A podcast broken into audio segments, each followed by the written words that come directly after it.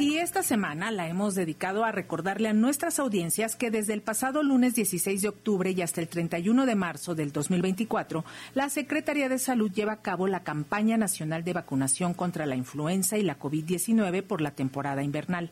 Esta campaña es importante porque busca disminuir el riesgo de hospitalizaciones y defunciones entre personas que viven en condiciones de vulnerabilidad. Cabe recordar que el biológico contra la influenza protege contra las formas graves atribuibles a los cuatro subtipos del virus que circulan, dos del tipo A y dos del tipo B. En tanto, para disminuir el riesgo de desarrollar las formas graves de COVID-19, se aplicarán las vacunas Abdalá y Sputnik ambas con perfil de seguridad y eficacia óptimos para la protección de la población mexicana, ya que cuentan con la aprobación de la COFEPRIS. Pero para hacer un balance de estos cuatro días de la campaña de vacunación, recibimos con muchísimo gusto al doctor Rui López Ridaura, subsecretario de Prevención y Promoción de la Salud. Doctor, buenas tardes, bienvenido. Buenas tardes. Ah, perfecto, doctor López Ridaura, muy buenas tardes. Eh, pues platíquenos tras la emergencia que vivimos durante los últimos años, pues ahora todos notamos que los mexicanos hemos bajado la guardia. En ese sentido, ¿por qué es importante que la población pues que tiene comorbilidades o que es más vulnerable acuda a vacunarse en estos cinco meses que durará la campaña de vacunación contra la COVID y la influenza. Muchas gracias por la oportunidad para poder también dirigirme a la población. Eh, como lo como lo hemos ido mencionando eh, en otros foros y especialmente el día lunes que dimos por iniciada la campaña de vacunación invernal, eh, recordar que todos los años tenemos esta temporada de vacunación en donde tradicionalmente se vacuna eh, para influenza y en esta ocasión,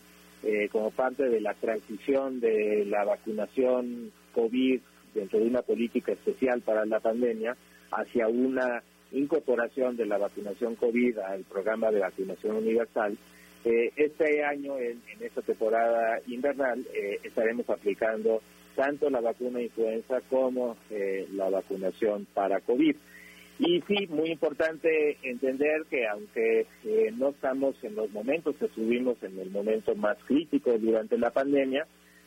recordar que la transmisión sigue, que sigue habiendo casos y que lo más importante ahora es eh, el prevenir las, formas graves de la enfermedad y es por eso que tanto para influenza como para COVID eh, la utilización de la vacuna va dirigida a esos grupos de alto riesgo para complicaciones que es a quienes tenemos que proteger de manera prioritaria. Eh, doctor López Ridaura, eh, este año efectivamente la vacunación es dual, pero la población tiene la duda si es seguro aplicarse este esquema anti-COVID y anti-influenza al mismo tiempo. ¿No es muy fuerte para el organismo? No, realmente, digo, eso también estuvimos en varias eh, reuniones técnicas, tanto a nivel global como nacional. también la OMS un comunicado específico para la recomendación de la vacunación simultánea, porque veíamos el enorme riesgo también de que las personas este, acudieran a una y después ya no acudieran dos veces para una vacunación. Se evaluó el riesgo, no hay ningún riesgo. Puede ser que el dolor de la función de la vacunación pueda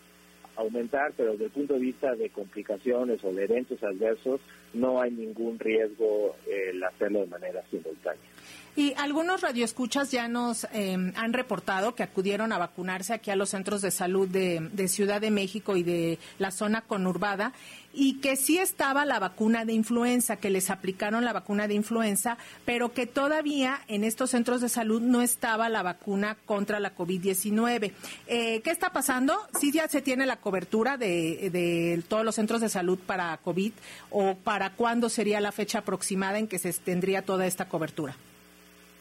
Sí, justo nosotros ahora estamos en la evaluación con cada una de las entidades eh, para que eh, nos den un reporte exacto de en dónde están las vacunas. Hicimos una distribución, veníamos ya en general prácticamente todos los estados tenían en existencia eh, dosis de la vacuna Bala. hicimos una redistribución de lo que teníamos aquí en los almacenes centrales, en Birbeck y eh, tenemos ya la seguridad de que todas las entidades federativas tienen al menos en sus almacenes estatales, y ahorita estamos pidiendo ya el reporte para ver en qué unidades eh, están ya la vacunación, porque una de las cosas que debe ser entendido es que dado que son prácticamente los grupos muy similares donde se va a vacunar, dado que la vacuna DALA tiene la misma eh, eh,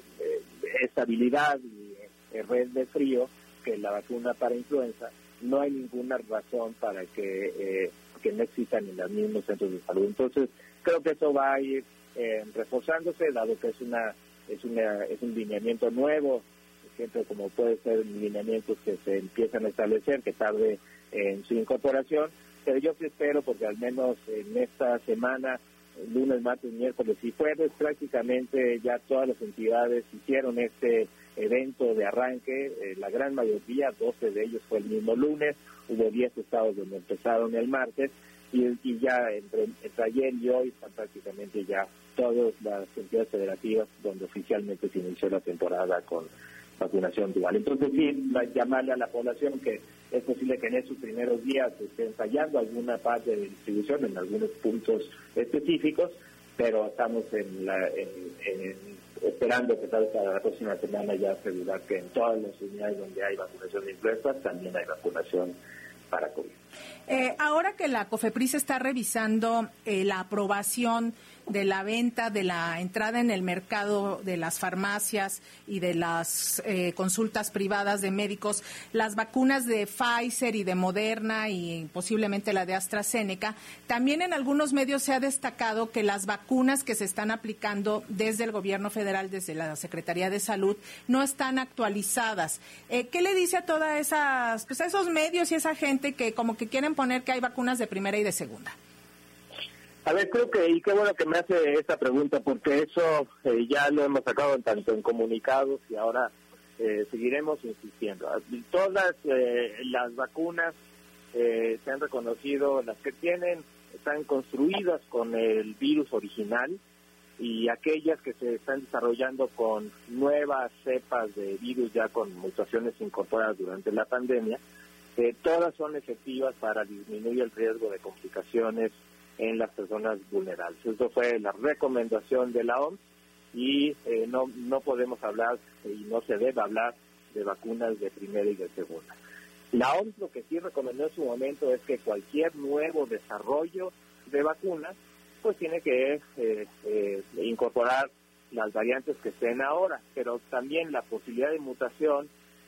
pues tiene ciertas velocidades y lo que esté ahora puede ser que lo que en el próximo año no esté. Y justo estamos viendo que todas las vacunas que estaban dirigidas al virus original siguen teniendo elevación de defensas y prevención efectiva de las complicaciones. Entonces no hay ninguna razón para pensar que unas son mejores que otras, solamente que hay ciertas plataformas vacunales que han incorporado nuevas variantes, eh, cosa que es óptima, pero no es necesaria para el control de las complicaciones. Y finalmente, doctor López Ridaura, eh, pues ya estamos en la temporada invernal, ya todo el mundo trae gripa, trae carraspera. Eh, ¿Cuál es el escenario que se tiene para la COVID-19? Eh, hubo un ligero incremento hace algunas semanas de registros de esta enfermedad. ¿Cuál es el escenario? Sí, tuvimos y hemos estado manteniendo una vigilancia estrecha de, la, de los casos de COVID en efecto, como bien menciona, hubo un incremento de casos, volvió a bajar. Eh, justo los, los casos eh, complicados de hospitalización se han mantenido eh, muy por debajo, ya prácticamente en el valle, todavía hay algunos casos hospitalizados, pero ahí no encontramos este aumento, lo encontramos más en los casos leves, y pero sigue siendo una incógnita un poco qué es lo que vamos a poder ver en esta época invernal. Estamos esperando que sí tengamos un, un rebrote, pero un poco lo que hemos observado tanto eh, durante todo este año es que eh, los cuadros en general han sido mucho más leves, eh, entonces posiblemente el impacto en formas graves o en hospitalizaciones sea mucho menor que lo que pasó en otros brotes o en otros picos epidémicos y mucho más si además la población está con la actualización de sus refuerzos. Pues le agradecemos muchísimo, doctor Rui López Ridaura, estos minutos con las audiencias de Radio Educación. Muchísimas gracias. No, muchísimas gracias a ustedes por la oportunidad de dirigirme a su audiencia. Gracias, muchísimas gracias al doctor Rui López Ridaura, subsecretario de Prevención y Promoción de la Salud.